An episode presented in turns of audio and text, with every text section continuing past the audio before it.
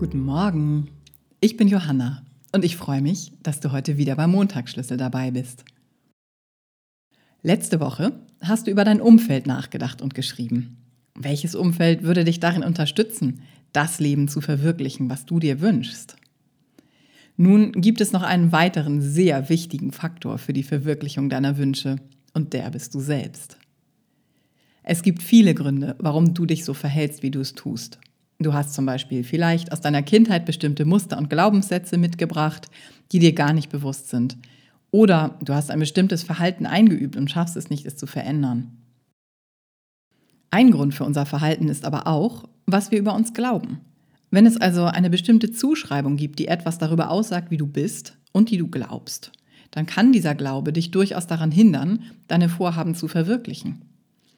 Du bist echt unmusikalisch? Tja, dann wird das wohl mit der Karriere in der Band nichts.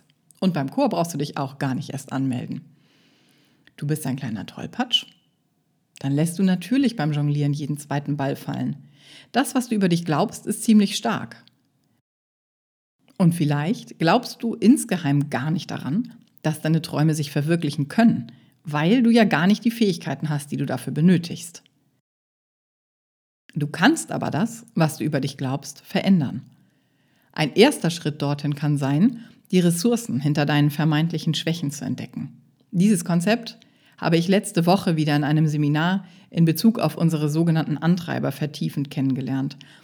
Und ich finde, dass es etwas unglaublich Befreiendes und Ermutigendes hat, weil die Notwendigkeit, die störende Eigenschaft loszuwerden, wegfällt. Ich kann also im ersten Schritt mal entscheiden, dass ich zwar so bin, wie ich bin, dass ich aber mit der Ausbildung meiner Schwäche zugleich auch eine hilfreiche Fähigkeit entwickelt habe. Als Beispiel. Ich bin ziemlich langsam und stehe manchmal ein bisschen auf dem Schlauch. Die gute Fähigkeit, die dahinter steckt, ist Ruhe. Ich kann ruhig bleiben, wenn andere schon längst an der Decke kleben. Heute will ich also anfangen, mit dir ein bisschen Futter für dein zukünftiges Ich zusammenzusammeln. Du brauchst einen Zettel und einen Stift. Wenn du soweit bist, nimm dir deinen Zettel und schreib in die Mitte zehnmal untereinander versus VS dagegen. Du schreibst links zehn Eigenschaften, die dich an dir selber nerven oder von denen andere Menschen immer behaupten, es seien Schwächen von dir. Übrigens, falls dir weniger einfallen, ist das nicht so schlimm. Und wenn du unbedingt mehr aufschreiben willst, nur zu, du wandelst sie gleich um. Das Beste ist, du nimmst dir besonders deine angeblichen schlechten Eigenschaften vor, die dich deiner Meinung nach daran hindern, in Richtung deiner Träume durchzustarten. Und jetzt schaust du dir an, welche Ressource, welche Stärke hinter der jeweiligen Eigenschaft steht. Vielleicht ist es eine Fähigkeit, die du entwickelt hast, weil du in diesem speziellen Gebiet nicht so gut zu sein glaubst. Wenn du zum Beispiel ein bisschen tollpatschig bist, dann hast du vielleicht deshalb gelernt, besonders gut auf bestimmte Dinge zu achten oder gut aufzupassen, aufmerksam zu sein. Oder du bist deshalb besonders lustig. Oder du hast deinen Körper trainiert Bestimmt fällt dir was ein. Werde kreativ und sei nicht so streng mit dir. Hab Spaß dabei, aus deinen blinden Flecken dicke goldene Punkte zu machen. Wenn du fertig bist, nimm dir ein neues Blatt. In die Mitte schreibst du ganz groß Ich. Wenn du magst, kreise es ein.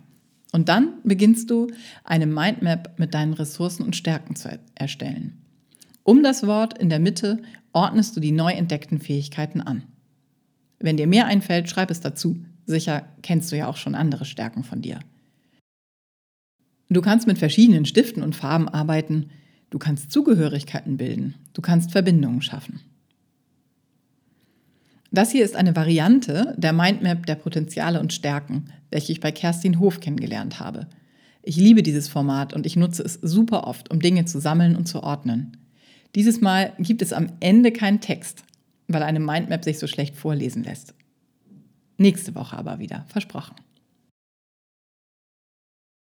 Nächste Woche gibt es übrigens auch die letzte Folge dieser Miniserie, in welcher es viel um dich und deine persönlichen Erfahrungen geht.